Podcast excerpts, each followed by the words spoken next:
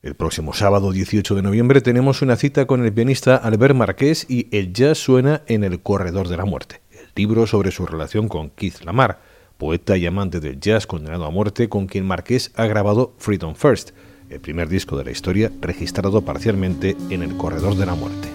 Let's say we're in prison and close to 50, and we have 18 more years, say, before the iron doors will open.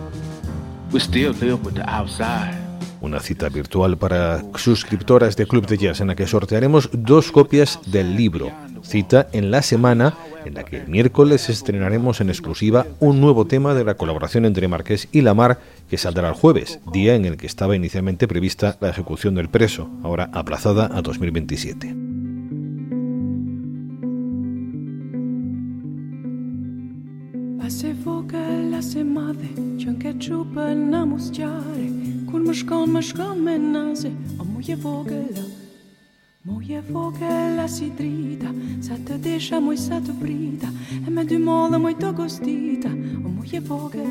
Pero antes, los destellos del tiempo que nos ofrece la música, como la de la albanesa Elina Duni, que ha publicado este año A Time to Remember.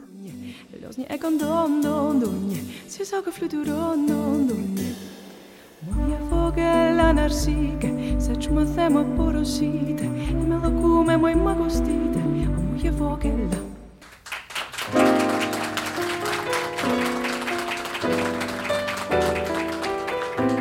En un programa en el que escucharemos los nuevos trabajos de los contrabajistas Javier Moreno y Martín Leighton, el directo de un trío de improvisadores heroicos, Matt Maneri, Joel Leandre y Craig Tabor, y en el que avanzamos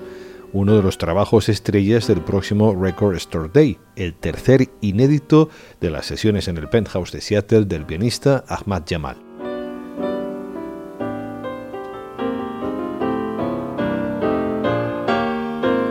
Suscríbete a Club de Jazz en patreon.com barra Club de Jazz Radio por un euro a la semana, cada nuevo programa y 400 de archivo.